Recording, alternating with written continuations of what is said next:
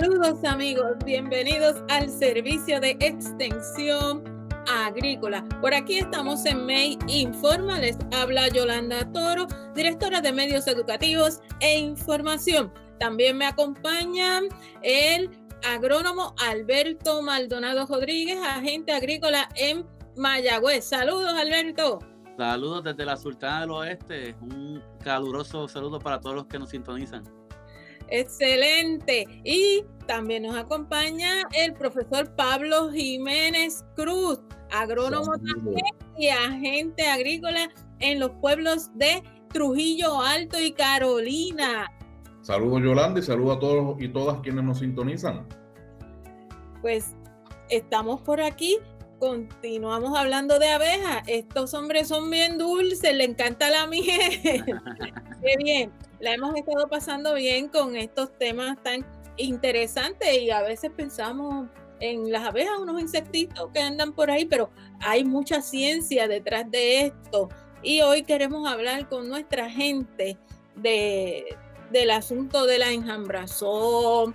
Ya lo hemos discutido en dos segmentos anteriores que cuando hay una colmena y ya ahí como que esa colmena está a su capacidad de la cantidad de, de abejas, no ovejas, abejas que puede haber ahí, este, y hay más de una reina, se divide y la reina vieja deja a la reina nueva y eh, se va a otro lugar con un grupo de abejas para formar otra colmena. Ese grupo que salió, que va por ahí como si fuera una bola de abejas, eso se llama enjambrazón. ¿Aprendí la lección? Eso es así. aplos, aplos. Ay, gracias, gracias. pues me gustaría que nos hablen, profesores, de cuántos tipos de abejas se encuentran en nuestra isla y que pueden enjambrar.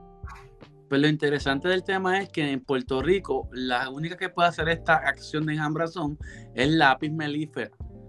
Mejor dicho, la apis melífera escutelata, que es la que está africanizada. La apis melífera, que habíamos mencionado en, uno de los eh, episodios anteriores, es la que produce miel. Así que como se produce miel, ella tiene unas características únicas, entre ellas que viven como un superorganismo, ya lo hemos mencionado eh, antes al funcionar como un solo organismo, pues ellas han desarrollado la traducción este eh, mecanismo que se llama el enjambrazo. Otros tipos de abejas, como por ejemplo el famoso cigajón, la silocopa, el cigajón no enjambra, porque son abejas solitarias. Las abejas apis melíferas son abejas que viven en colonia. ¿El cigajón se considera una abeja? El cigajón es una, abeja.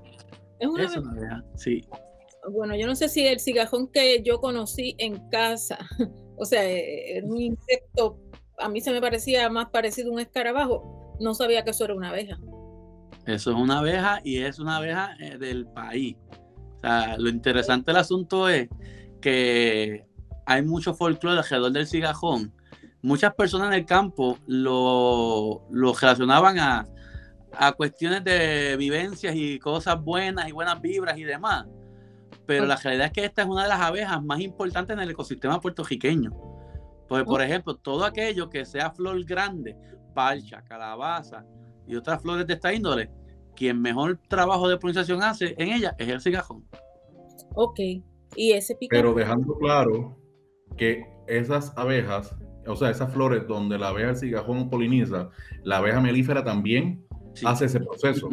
Entonces, en ese sentido, eh, hay que entrar la, la, reacción de por qué estamos viendo esta, en estos tiempos que estamos viviendo mayor reporte de abejas enjambrando y es el hecho de que están buscando parte de la alimentación. Eso es parte del mensaje que queremos llevarle a la ciudadanía en estos episodios.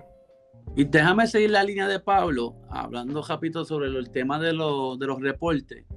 Es importante que las personas cuando escuchan ¿verdad? Que, ah, un enjambre de abejas atacó a una persona. Eso es falso. Los enjambres de abejas, como hemos mencionado ya, es un proceso natural que se da en la enjambrazón. Y ellas no atacan a las personas o a los animales, a menos que sean defensa. Si la provocamos, si provocamos esta bola, esta masa de abejas, le tiramos algún insecticida, le tiramos piedra, hacemos vibraciones para molestarla, pues ahí sí pueden atacar. Así que vemos en los medios de comunicación un, error llamarle un enjambre de abeja cuando atacan a una persona. Y no es el enjambre el que ataca. Es por lo general colonias ya establecidas donde pues, los incidentes se deben a que la persona estaba pasando una podadora, estaban cortando un árbol, eh, e, e, ese tipo de dinámica.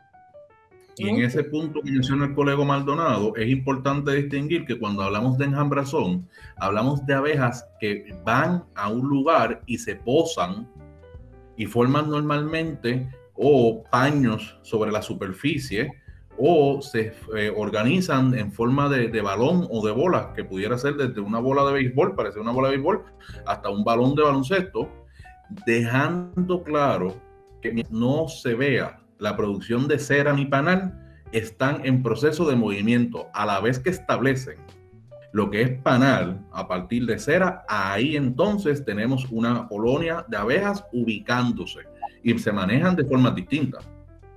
Ok, ¿cómo podemos distinguir visualmente una enjambrazón? Precisamente en la medida que uno vea una masa de abejas posada sobre una superficie o, organizadas de forma esférica dentro de un árbol o en una, eh, un vehículo, en algún pedazo de madera, están en proceso de enjambrazón. A la vez que se vea cera o panal establecido, ya se ubicaron. O sea, ¿Y por qué es importante señalar esto? Es para movilidad. Exactamente. Es importante señalarlo porque a la vez que las abejas establezcan panal y se ubiquen, su fase defensiva va a ser mucho más agresiva. Ok, porque van a, defender un territorio. Exactamente. Van, a tener cera, van a tener cría, van a tener abastecimiento de alimentos que no tenían cuando estaban enjambrando. Por eso es que les mencionamos que en la enjambrazón ellas son más dóciles. No es que no van a atacar, vuelvo y repito, pueden atacar si se les provoca. Pero cuando ya ellas están establecidas, ya ellas tienen en su, en su instinto el defender lo que ya establecieron. Y en, ese, y en ese sentido es importante señalar que esta esfera de abejas o este manto de abeja puede estar en una superficie de 24 a 48 horas que mucha gente ve que llegó el, enjambrazón a su casa y a los 15 minutos quiere atenderlo y lo primero que le preguntamos cuando nos llaman es cuánto tiempo lleva. Y en esa medida es importante que los ciudadanos sepan que si tienen un avistamiento de enjambrazón en su patio, su residencia, lo primero que usted tiene que, a pesar de que están más dóciles, es ponerse en un lugar seguro y evitar estar cerca de la zona. Si su casa no tiene screenes, debe cejar las ventanas porque el espacio ideal para ellas establecerse son cavidades pequeñas que sean de 5 a 20 galones y por lo tanto cualquier hueco que le dé acceso a una cavidad eh, para nosotros incómoda, pero para ellas ser excelente, ellas pueden ubicarse ahí, eh, evitar mascotas estén cerca de donde esté la zona de enjambrazón.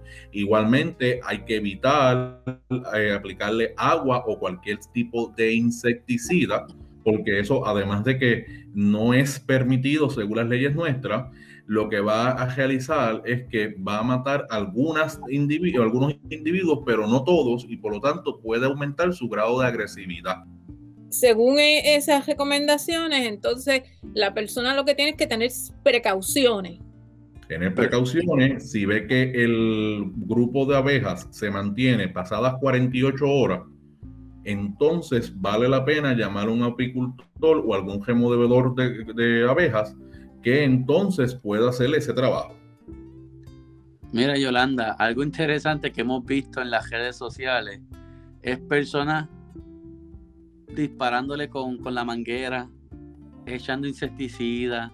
Incluso recuerdo un video que pues, nos reímos ahora, pero es bien alarmante, tratan de coger y cubrir la pelota de abejas con una bolsa plástica, como quien dice, echarlas en la bolsa plástica y, botarla.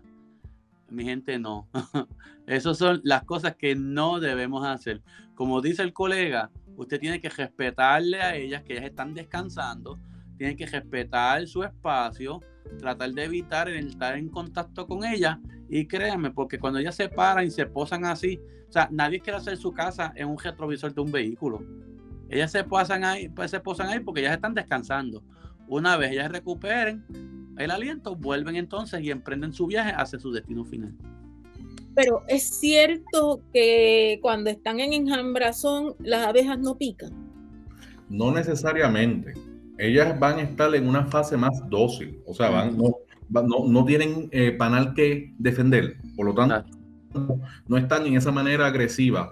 Pero si usted le tira una piedra, si usted le pega un manguerazo, va a provocarla. Así que parte, por eso es que el mensaje que queremos llevar es, no es un riesgo para usted, pero no se le acerque tampoco porque están en manera mucho más accesible de su agresividad si se sienten estimuladas para eso.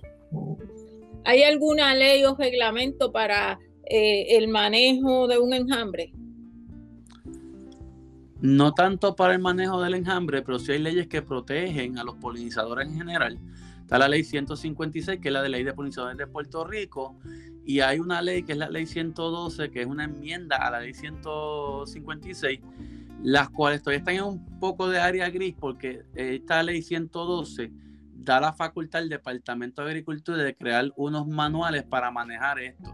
Sin embargo, sí, hay penalidades para las personas que maten las abejas.